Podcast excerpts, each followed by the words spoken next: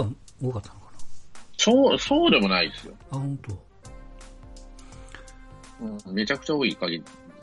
あーあ、まあまあ、そうでもないけど、結構強い日があってね、雨の日で。あ、関東はひどかったね。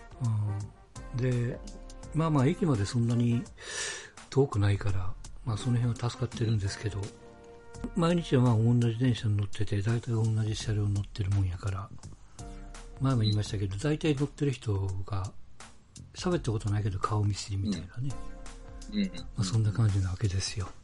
で、うん。まあ今は皆さんマスクをしてるから、特に女の子なんかね、意外と、まあうちもそうですけど、ほぼすっぴんに近かったりとかね、ああ。化粧がマスクについたりす目るからうん、そうそうそ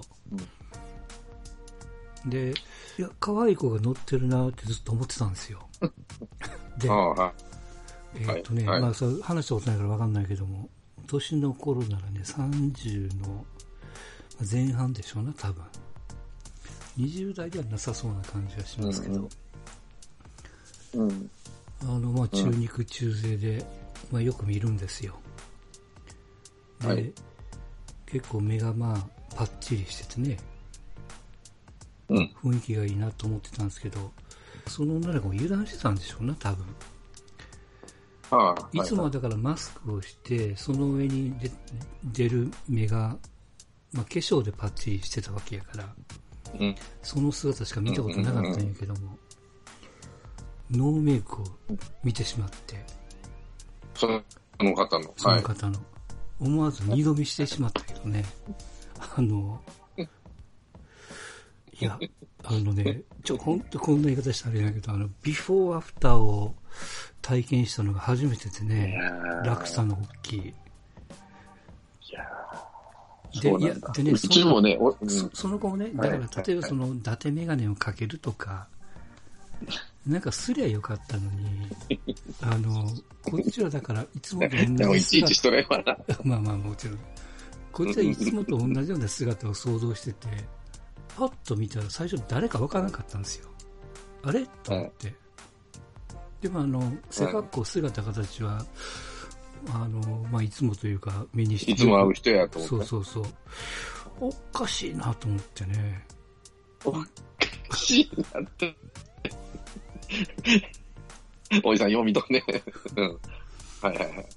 あの、僕の周りそんなにあの、落差の大きい子は見たことないんですよ。見たことないっていうか、たまたまなのかわかんないけど、うんうんそんなにこうガンガンメイクしてる子も周りにいないし、どちらかといえばそのナチュラルメイク的な。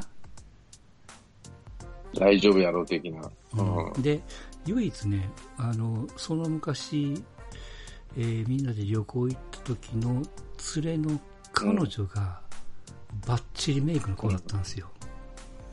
うん。うん。でねう、んさすがにその子は、えーっとね、一回も素顔を見せなかったね、僕らにも。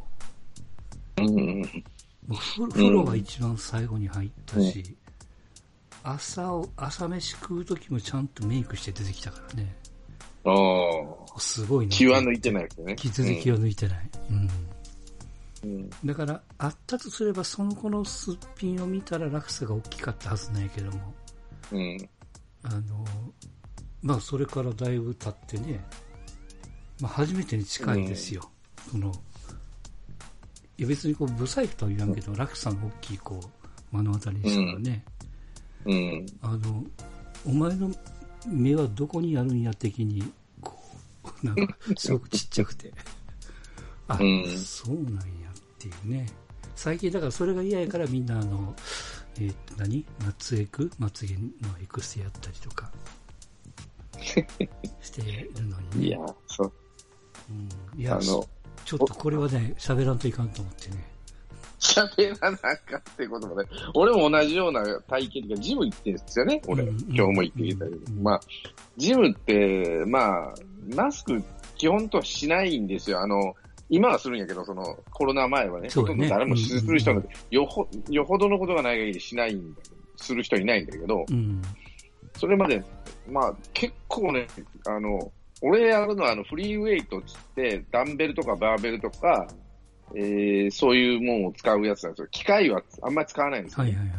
あの、なんとかな、えーっと、えーまあ、リフトアップとかそういうのをや、あの、スクワットとかね、うん。えーそういうのをやるんですけども、あの、ウェイトトレーニングをね。うんで、そこって大体男しかいないんですよ、基本としては。そうだね。うんお男で、まあまあ、なかあの、女の人はランニングマシンか、まあ、せいぜい、あの、マシンを使ってちょっとやるぐらいなんだけど、うんたまにね、女の子っていうか、女の人が一人か二人入ってくるわけなんですよ。うん。珍しくね。それ、うんその頃はちっちゃい、あの、ダンベル持って、こう、スクワットしたりとか、うん。まあ、えーそんなに重たくない、あの、えーバーだけのやつでやってみたりとかね。うん。そんな対して重たい、でも、一生懸命やってき、やっぱりスタイルいいんですよね、お尻がくったがっとって。で、大体女の人って、あの、スパッツ履いてるんですよ。うんタイツみそうたいなうだね。うん。で、男はそれの上に短パン履くん、短パンっていうかね、ショーツ履くんだけど、うん女の人はそのスパッツだけなんですよ、基本としては。うん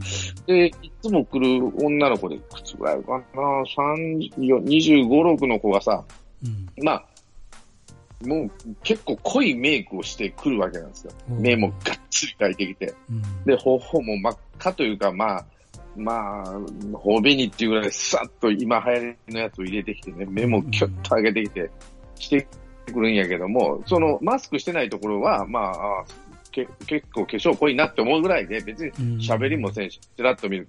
ただ、あの、おぼこいんやろなっていう感じの、あの、うん素顔おぼこいんやろなっていうのがなんとかあるこれ。で、この自粛期間が終わって、うんはいはい。で、皆さんマスクせなあかん、しましょう、してくださいと。せなあかんと。うん。あの、ジムでも。っていうことでしてるんですよ。その女の子が、ちょっと、あ、し今までスッとしてたから、ちょっと超えたかなっていう感じだったけど、マスク粛してたからまあね。うんちょっと、ちょっと肉付きが良くなったんちゃうかなと思うぐらい、ちょっとか、うんうんあの、がっつりしてきて、それまでシュッとしとった子だったから、その子は、目が、メイクし、顔してない、目が、てかメイクしてないんですよ、マスクしとるもんだから。うん。うん。そしたらね、目がまあ、しじみみたいな目が、えらちっちゃい。うん。まあ、おるんやね、やっぱそういうのはね。こんな、想像以上におぼこかったんですよ。うん。マス、目だけだけ、マスクしてるけど、うんもう、犬だけど、もう、まあ、しじみみたいな目しとんなと思ったけど、言わんから当然言わないし、じろじろも見ないし、うん。笑うわけにいし、と思ってさ、まあ、女の人は、この、こういうマスクもよし悪しやなと思って、うん。あの、気抜いちゃうでしょ、どうしても。それはね、しょうがないしね。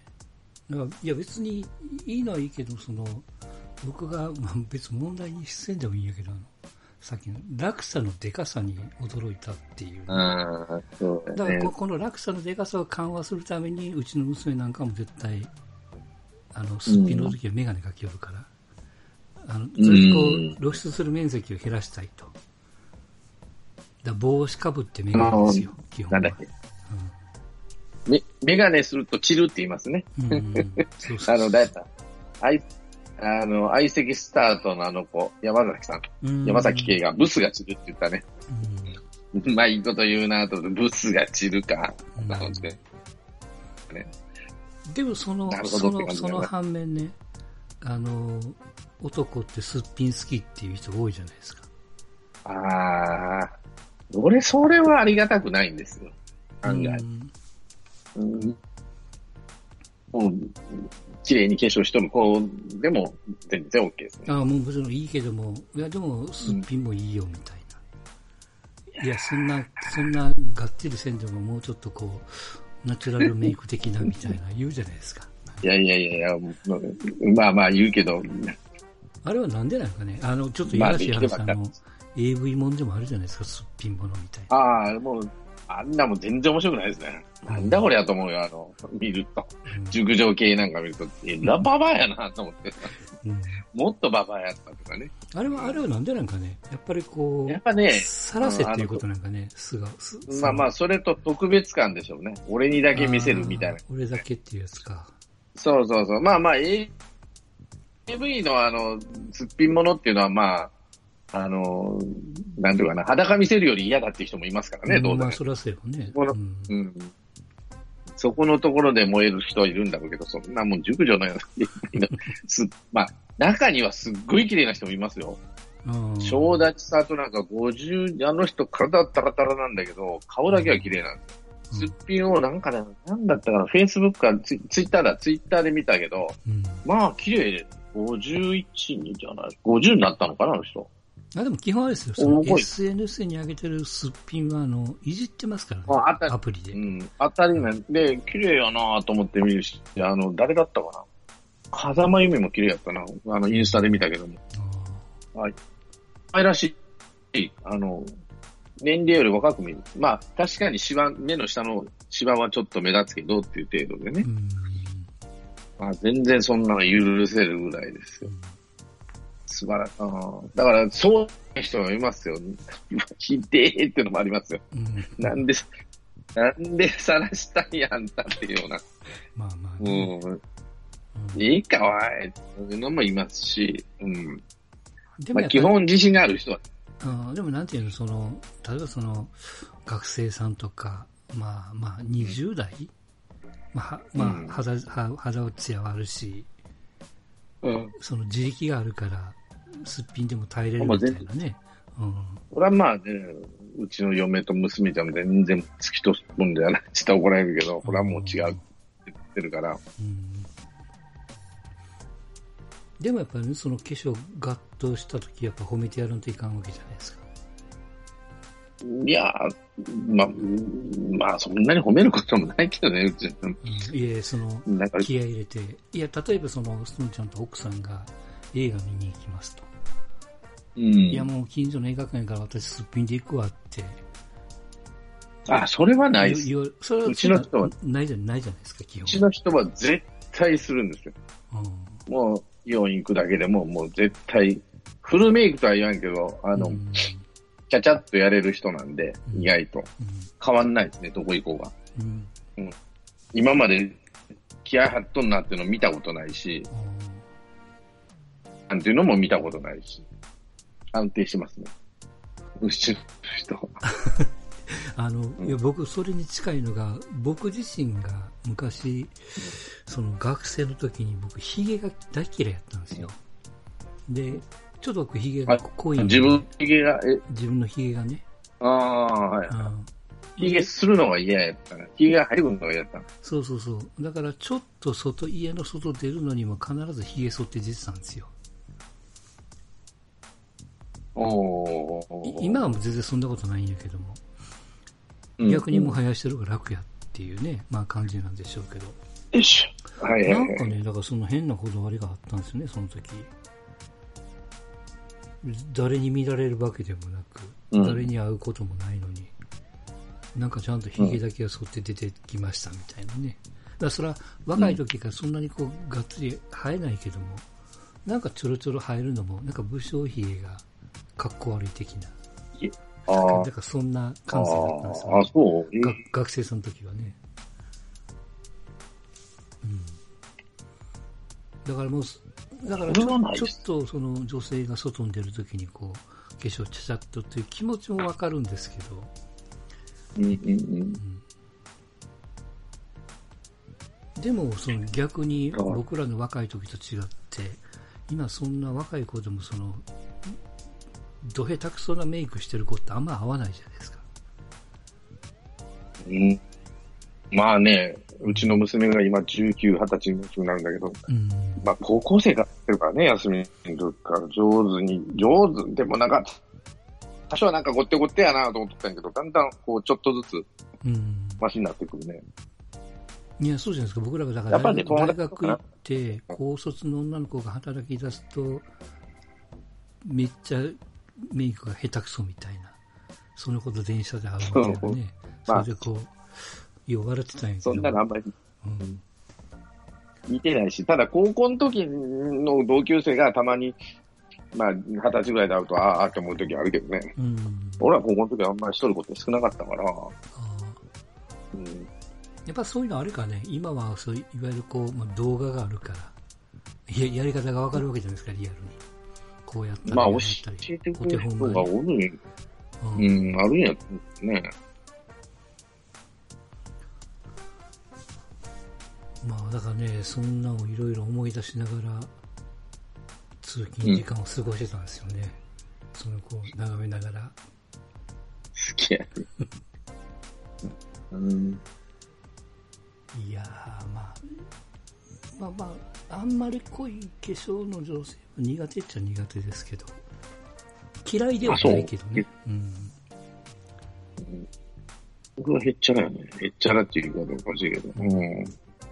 ただやっそぱりこうんなのあんまり気にしたことそれなりにこう年齢いくとこう TPO じゃないけども、場所に合わせてね、うんうん。化粧もガッとするっていうのもわかるし、これはこっちが結婚式 T シャツと短パンで行かないのと一緒でね、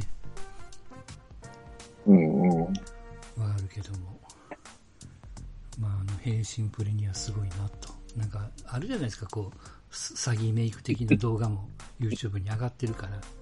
いや、あれはすごいよな。漫才師の、何やったっけ？あの、原ちゃんっていう、ああ、あの子すっごいよ。うん、あの子がコロッと変わるっていう、ね。普段はらいブスやけど、うんどえらいブスって言ったらんけど、全然違うもん。うん。なんやおいってぐらい。うん。まあでも、あの子はすごいなと思うし、うん。うん。女の人って変わるな、確かに。変わるね。変わる方が楽しいっていう見方もできるかもわかんないね。その、うん。まあ、目、目ですよね。うんね目が変わる。うん。それに騙されてもいいなと思うしね。たまには。そうそうそう、朝起きてびっくりみたいなね。いやうん朝、朝、朝じゃなくて夜、あれ？って寝る前に、寝る、寝るっていうか、まあまあ、風呂入って、えー、全然ちげえじゃんとか言うねうん。泊まりの時にね。うんよくありましたよ。朝起きてっていうか、うん、あって。でそんなこと言ってもかわいそうだから、ふーんって言っただけでさ、まあまあまあね。ああ、別にいいんだよ。はい、ぐらいのこと。うなんか可愛いじゃんとか適当なこと言ってね。本当は思ってねえのにって言ったら これやるけど、もういいじゃんと。んでね、この、その、まあよくここにで話をする、その貸しレコード屋さんの。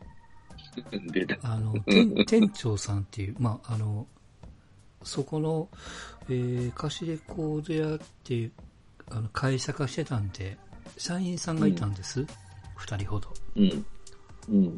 で、そのうちの一人がね、まあまあ、ちょっとこう、ぽっちゃり型の、そんなにブクブク太ってないけども、うんまあまあ、まあ、ややぽっちゃりかなっていう店長さんが、当時化粧をしててね、まあ、化粧というか、なんていうかな、その、まあ、焼けてる体で、ちょっとファンデーションを塗ってるような、うん。まあ、そんな感じの人やったんですよ。別にそのいろんなとこをこう塗ってるってことじゃなくて、とりあえず顔の色だけ変えたいみたいな人でね。うん。うん。で最初僕は気がつかなかったけども、その一緒に入ってた女の子が気ついてね、うん。そのうちその店長にセロテープを貼って遊んでたんですよね。セロテープピッて貼って、パッて剥がしたらそこだけこう、うん。メイクが剥がれるから。まあそんなね、いやらしい遊びもしてましたけども。かかわいそうなことして。うん。いや、そんなことするんやったらもう焼きに行きゃいいのにと思ってたけどね。その昔なかったのかな、うん。日焼けサロン的な。日焼けそなんて俺は若い時なかったよ。本当に海で焼くぐらいでしょ。うん海で焼くぐらいでしょ。それこそ本当に。いや、ちょっと一日行ったらガッと焼けるじゃないですか。う。うんん。ね、そんな今時の子みたいにそういう、うん。手間も省けるし、うん手間もかかるっていうか、そういう考えがなかったからね、日焼けサロンみたいなもんがねう。ん。海に行きゃええやんという考えやったからな、俺らは。はいはいはい。ただ上、上手に焼けないよね。あんな綺麗に。まあまあ、ね日焼けさサロンみたいな。うん。その昔、うちの息子はなんかマンションのベランダで 一日おったら焼けたってね、喜んでましたけどね。そういや。うん。うん。でもそんなにガンガンに焼いてる子って最近見ないわね。その、まあね、肌に良くないし、皮膚がんの元になりかねないし、っていうことを考えると、うん。いかがなのかっていうのがいいんじゃないのかね。その個人によってその焼ける人、焼けない人、赤赤くなって終わる人と、がっつり焼ける人とおるじゃないですか。俺は焼ける方だけど、うちの奥さんはあんまか赤くなっておしまいって言うから、だからできるだけ焼かない。痛いし。でもあれでしょ？その、学生自分の、まあ、変な話野球部的なところだとガンガンに焼けるわけじゃないですか。なんか黒玉。もう真っ黒ですよ。うん、ね夏、夏、うん夏になるともうね、腕が、二度、二度腕 T シャツだっていうかさ、半袖だからもうそこだけ色が違うみたいな。うん。腕真っ黒でね、そうだね。顔も真っ黒で、首の裏なんか本当に真っ黒でした。野球部はね、もう、で野球部あるあるでね。もちろん僕らもそうだし、年齢的にもそうだけど、水は一切飲むなとか、そうさぎ跳びバンバンさせられたとか。う。うさぎ跳びはうちの学校はあんましいんだけど、もうとにかく水は一滴でも飲んだ感じだし、走らされたね、とにかく。れは。何だかね、根性論なんかね、水を飲むな的な。うさぎ跳び、うん水を飲むなっていうのは、要はスタミナが落ちるとかね、お腹痛なるとかね、うん。要は吸収が、当時スポーツドリンクっていう概念もなかったから、お腹痛なるっていうのが一番、その、懸念されてた。あとスタミナが落ちるとね、体がだるくなるとか。うん。だから要は水の吸収がお遅いから体への。うんそのスポーツドリンクじゃないから、うん。だるいわけですね。水分だけ入って、うん。あの、力が入らないっていう、水を飲むなっていう考えになって、うん。脱水症状なんかしょっちゅうこ、そんなもん根性で治すみたいな感じだったけど、まあまあ、もちろんね。だから、俺が、まあ、さそうやな、ここ20年じゃない？飲んだら、飲まなあかんでって言われたの。うんでもそ、それまではそれ昔ポカリは、ポカリ売ってたでしょ？そんじゃあったけどね、それほどでもなかったんですよ。あーあの、ちょうどその、舘ひろしが CM してたあの、500の瓶が出てたじゃないですか。なんかちょっとでっかい。うん。うん。うん。うんあれがめっちゃ飲んでたけども、そういえば。ゲータレードがありましたあ、ね。ゲータレードね。ただし、そう、練習中は飲んだらあかんけど、試合の途中で、終わってから当然飲んだんで、ゲータレードは飲んどったな。うんマネージャーがなんかこう、レモンとうんあの、お茶と用意で、そうそうそう。うん、そうそう、まあ、うん。そうやね。ピッチャーが優先でやったから、俺らもなかなか当たらんだ。内野手なんか一番楽そうや。うん、まあ僕ずっとテニス部だったんですけど、テニス部の、まあ、なんていうの恒例行事っていうのは、その、試合球ってあるじゃないですか。カンカンにボールが2つ入ってるんですね。うん。で、あれをこう、ゲーム前にプシュッと開けるんですよ。うん。開けると空き缶ができるわけですよね。ボールが入ってたカンカン。それをコップ代わりにして飲むっていうのがね、あ、そうなん。なんかおしゃれゴム臭いおしゃれだったんですよ。なんかゴム臭い。そうそう、確かにゴム臭いんやけども。でしょ、あんなもん入れたら。あ、まあでもその公式球やからそんなに、まあでもなんかこう、あ、なんか試合してるなみたいな。なんか、あ、そう。うん。そんなんやってましたよ。うん。うんでもテニスってあの、まあ個人戦、まあダブルスもそうですけど、ゲームが終わったら基本的には敗者審判で、次のゲームを負けたもんがやらないといけないんですよ、審判ね。だからまあ終わってもすぐ帰れないとか、あって、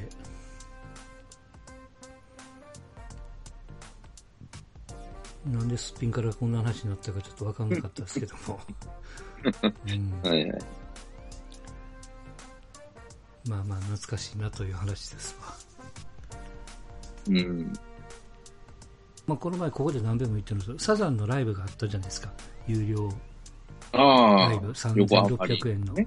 あれなんだかんだで50万ぐらい見たっていうじゃないですか。50万人ぐらい。50万って、うんだから、ツアーやっても50万集まらんでしょ。なんかしらやるのかしら。だってドーム10回やらなあかんわけじゃん。うん、まあまあ10回分ぐらいいるんじゃない？その、東京2回、名古屋2回、大阪2回とかって、複数回やっていくと。10回やらんと思うけど、まあそれでも50万人集まって、まあ1人3000円、え ?3500 円ぐらい？3000、3600円かな。で一発で、うん一発でそんだけ集めたら、その一発の経費でさ、うん。でツアーするより、まあまあ、そのかんない客、客単価がちょっと安いから、まあその辺がちょっとどうかわかんないけどね。だからだから10回分のツアー、あの、ライブをするわけじゃないんで、うん、うん。1回まあ、でご10回分の利あの諸経費がね稼ぎを叩き出すうん、みたいな。うん、かもわかんない、ね。そうそうそうそう。それ引いたら、う儲かったんじゃない？サザンとしては。ん。うん。あの、人件費がかかんないじゃん。そのイベンターへの払う。だからイベンターとかあっちの方が大変なんじゃない？もしかしたら。これからは。うんいやそあそんなことされた日にはさ。いや、それ大変ですよ。どうせこう、やるのだからは多分関東近辺やろうしね。で、事務所とかうんアーティストはそれで入ってくるじゃん。うん。うん。ね？うん。ある程度、その、で、横浜アリーナは入ったって、まあ入る、使用料は1回しかもらえないわけだから、うんそうすると、例えば、なんだろう、いサザンってどこなんかわからんけど、イベントだったらディスクガレージとか名古屋でたサンデーフォークとかいうところ全然潰れちゃうんじゃないかな、もう下手すりゃ。うん。いや、大変やと思うな。はい、めちゃくちゃ大変だと思いますよ。そうか。うんでね、あと思ったのが、まあ後でセットリストが出てきたんですよ、サザンのね。うん。んだから、あの、サザンって結構、まあ、もちろんこう、まあメインの、こう、オーソドックスなパターンもあるんですけど、まあその前に、ちょっとこう、昔の、いいわゆるこう、まあデビューから5作、10作目ぐらいまでの、アルバムからこう、つまみ食いでちょいちょい出すんですけど、うん今回それがあんまなかったからね、まあまあ、ほぼほぼ、まあ、べ、ベタなと言ったら怒られますけども、もう定番ソングをガッとやったなっていううん。感じやから、まあもちろんこう僕はライブ見てるからわかんないけど、こう、せリスト的にはちょっと、個人的にはいまいちやったなっていう。うん。うん。まあもちろんなんていうのか、ネットで見るから、あの、初めましての人が多分多いやろうしね。うん。ううんん、まあまあ、聞き慣れた、見慣れた曲をやるのが、まあ、オーソドックスなパターンなんでしょうけど。うん。で、まあ、その中でリストを見てたら、あの、それこそその昔、鎌倉っていうアルバムがあってね、サザンあれ、えの2枚組の。あれ2枚組でびっくりしたけど、最初ね。そういえば。ーうん。で、あの頃のサザンのあれや、え、はあれが85年ですよ、多分。5年だよね85年かな。うん。で、あの頃のサザンのライブってあの、スタジアムツアーって言って、まあ、当時うん僕大阪に住んでたから、あの、うん大阪はね、大阪球場なんですよ。そうそうそう。なん大阪球場って意外とイベントやるんだよね。うん、あれ、あの、急勾配やから、結構後ろの方でも見やすいっていうね。うんうん。あの、プロレスの UWF も大阪球場だっ有名、有名な試合あるんやけど、うんうんそれも大阪球場。結構大阪球場ってやるんだって。あの、尾崎豊も大阪球場で。あの人、大阪球場って飛び降りて足折ったんじゃなかったかな、確か。あ、そうだっけ？うん。伝説のライブ確かある。うん。尾崎豊も出だしのバナナホールやったかな。一発目に見に行ったからね。あ、そう、へえ、うん変わったあんちゃんやったわ。うん。まあまあまあ、そらね。え、なんちゃん？と思って見とった俺は。うん。好きだったけど、あの、ライブ見に行くと変わった人やな、この人っていう感じ。気分屋なんだよね。気分上がり下がりがめちゃくちゃ激しいなとうん。。まあまあまあ、そうだね。うん。もう全然乗らんときはもう全然動かないんやけど、もうなんかスイッチある。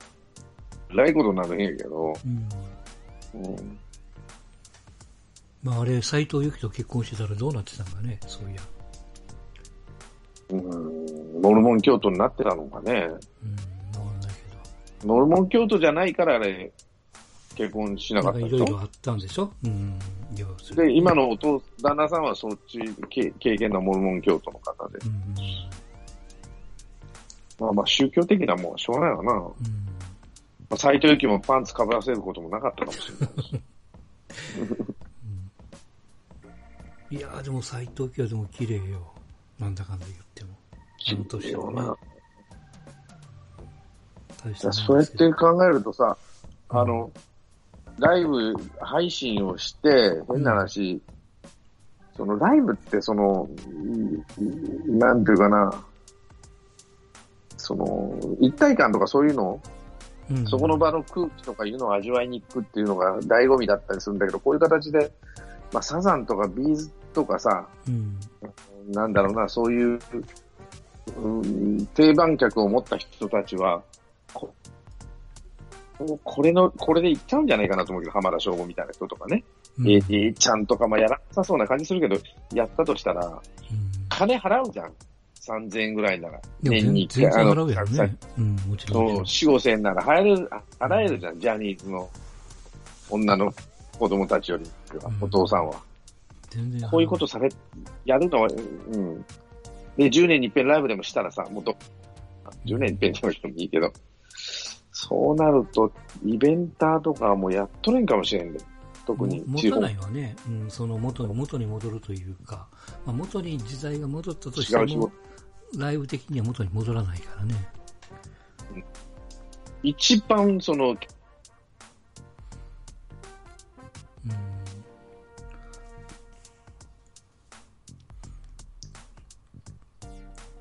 ただあれはね、その新参者にはいいじゃないですか。その、初めて、初めまして的な人だとか、あの、ちょっとなかなかこう、あの、まあ、例えば名古屋ドームまで距離が遠いとかね、うん、中京圏内に住んである人で、そういう人なんかを家で見れるから、いいんでしょうけど、なかなかそれを、なんていうの、その、VR じゃないけど、ね、あの、メガネかけて、さも会場にいる雰囲気まで技術が上がってくればね。いや、でも、世界的にもそういうライブがどんどんどんどん増えていくんじゃないの、ガイタレさんも別に日本に来なくていいわけやから。だからちょっと高めにして5000円ぐらいで。うん、全然ね、売っちゃっても。見るよ。だったら1万いくら取られるのにみたいなね。うん、1万とこじゃ、ポール・マッカートニーの武道館10万やで、舐めとんなと思うもんな。うんなめとるというか、まあ、払う人いるよなと思って。ポール・マカトニー見たことあるんですか？ないんですよ。行きたいと思ったのが、もう今行きたくもなん、行きたくないね。もうあんな。ああ、もうちょっと、あれか、じいさん行きたくない。そうね。俺、見に行くっていうか、なんとかして行きたかったのは、80年の捕まった時ね。ああ。うん。あの時に行きたかったんだけど、捕まってショックでさ、もう中学校だったんだけど、なんとかしていこうと思って考えてたんだけど、捕まっちゃったって話になってがっくりしちゃった覚えあるな。やっぱ僕もあれやね、その、その大学の頃が一番よく行ってたね。そのそれこそ、マイケル・ジャクソンもそうだし、マドンナもそうだし、うん、あの、ブルース・スプリングスティーンもそうだし、ビリー・ジョエルとかもね、うん、大体もう、その、大学の4年間ですよ。よく行ってた。うん。うん、大学の時は田舎の学校だったんで、あまり行かなかったし、うん、名古屋に出てくるのが精一杯で、名古屋飛ばしっていう話が有名なぐらいでね、名古屋飛ばし、うん、名古屋飛ばしっていうぐらい、名古屋は、箱がないんですよ、名古屋は。ね、適当な。今、だから名古屋ドームがあるから来てるけど、あの、名古屋ドームもね、あれは良くない全然ダメ。音が一番悪いからね。もう異常。聞こえないもん。後ろの方行くと、防火音が。ワンワンになっちゃって、他の音で。もう本当に何歌ってるかわかんないって感じなの。だからよほどね、で、場所も悪いし、名古屋駅からめちゃくちゃ遠いし、30分以上かかるし、散々歩かされるし。まあまあまあ、それはあれよ。だから、名古屋ドームで集められるって人はもうよっぽど集客力がある人じゃないとできない。音は悪いの確保せな感じね。あんなところに作りやがってと。ただ、レインボーホールってもう一つあるわけ。名古屋市南区に。笠寺、ね。うん、あるあるこれまたクソ遠いんですよ。で、駅がちっちゃい駅があるから終わったらもうドマインになるわけ。うん。笠寺。で、車で見、そうそう。車で行くから、駐車場はあるんやけど、ちょっと大きめのね。うん、出るのに30分以上かかるとかね。まあ条件もあるんですよ。で、あるのは、えー、っと、今は、昔は名古屋市民会、名古屋市民会館。今、なんか、名前変わって、ネーミングぐらいするんだけど、あれが金山っていうところにあるんだけど、外資ホールねだっけ？外資ホールが今のレインボーホール。今、外資ホール、うん。で、今ね、白鳥というところに、厚田区の白鳥にセンチュリーホールで、これは音がすっごくいいんですよ。うん。ただし、厚田区の白鳥って、まあこれまた離れたところにあるわけ、ちょっと。うん、それがまた歩いて不便なところなんで、なんであの名古屋駅の真ん前に作らんかったのかなと、名古屋ゾーンと、未だに思うんやけど、ああ、土地があるんだからちゃんと。そら、そらなかなか建てるんでしょ、あの目の前に。いや、すごいいい跡地あって、それが案の一つに出てったわけね。うん。のりたけドームっていう名前にして、のりたけっていう町があるのりたけのね西区。うん、ね。はいはいはい。あの、なんていうかな、生徒物ののりたけうんののりたけねその会社が跡地。あともう一つは、なんだっけ、えっ、と、コンテナヤード。えっ、と、JR のコンテナヤードの跡地、今ね、中京テレビとか愛知大学とかいっぱい入ってるんですよ、そこに作るって案もあったわけよ。俺らが中高生の時に。あの、高速というか、ちょうどこう、名古屋から、あの、下に降りていく電車が走っていく途中にあるところにね。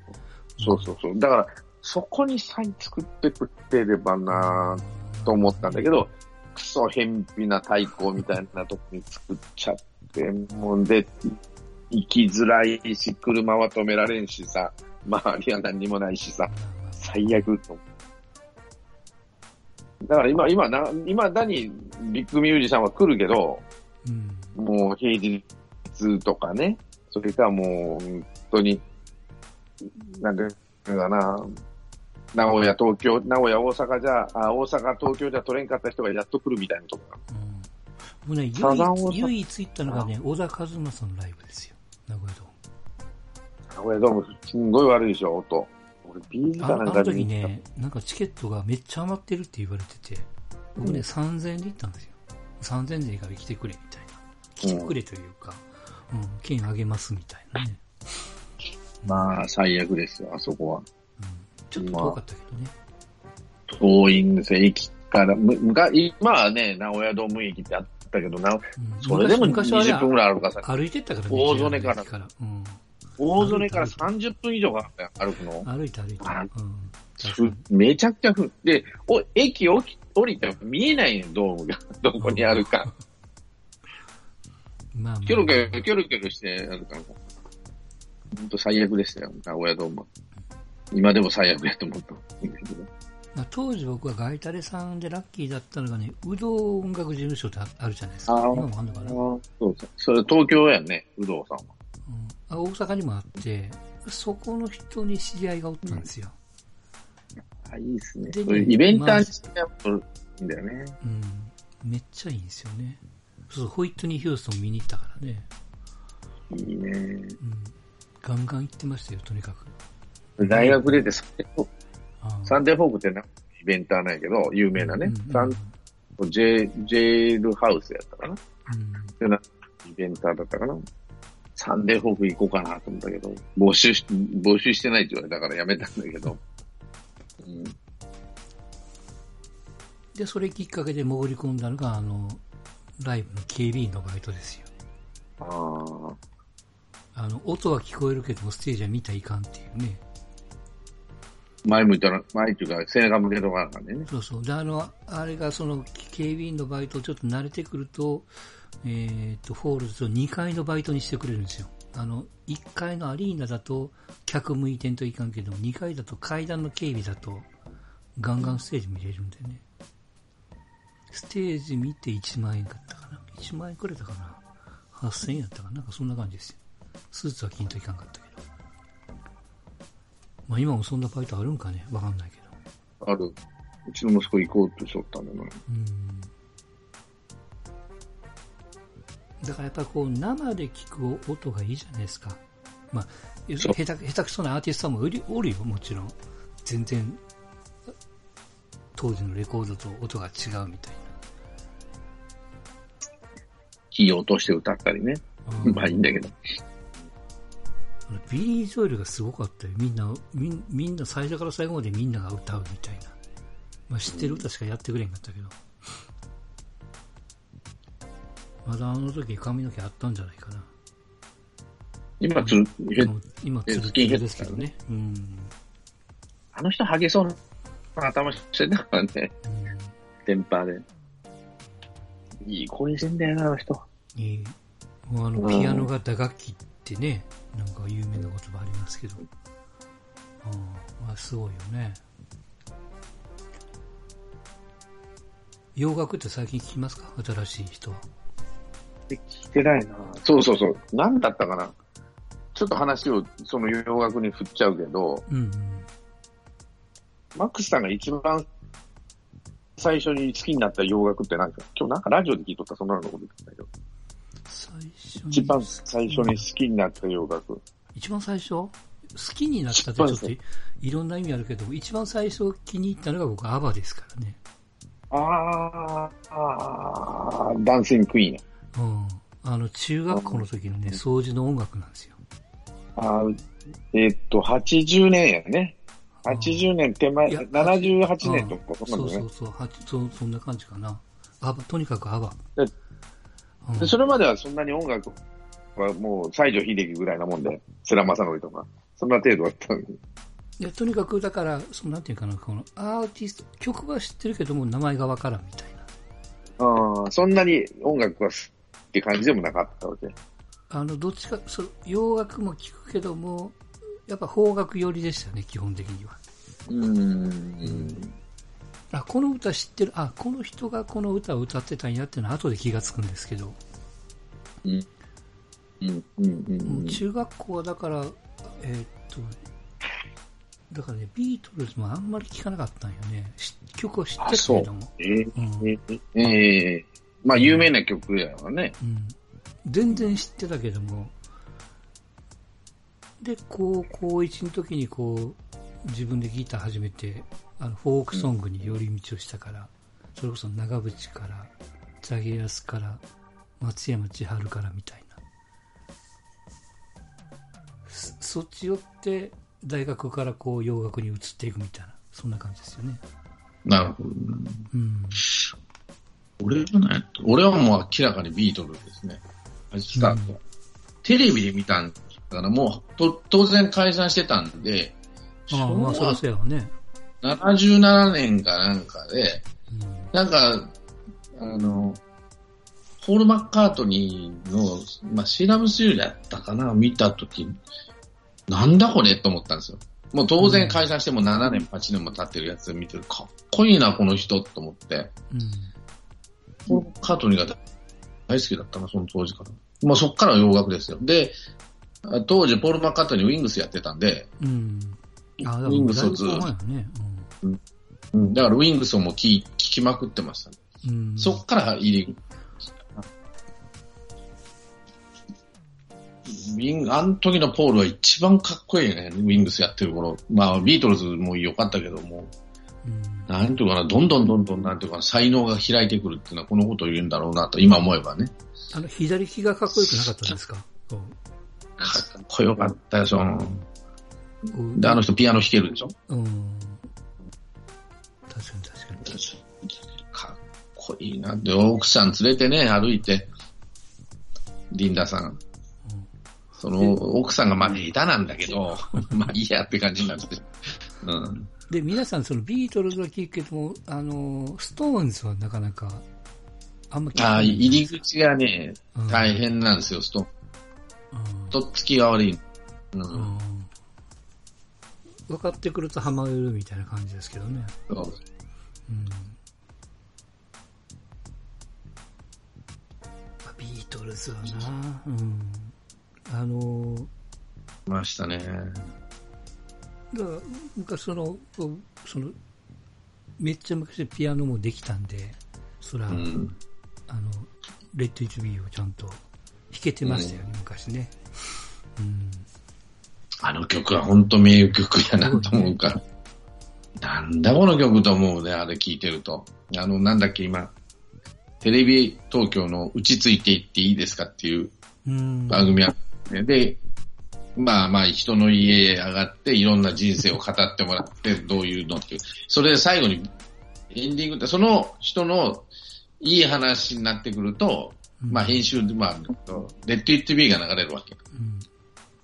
ずーっとね。それがまたいいのよ。なんちゅういい曲作ったんや、このポール・マッカートニーっていう人は、と思って。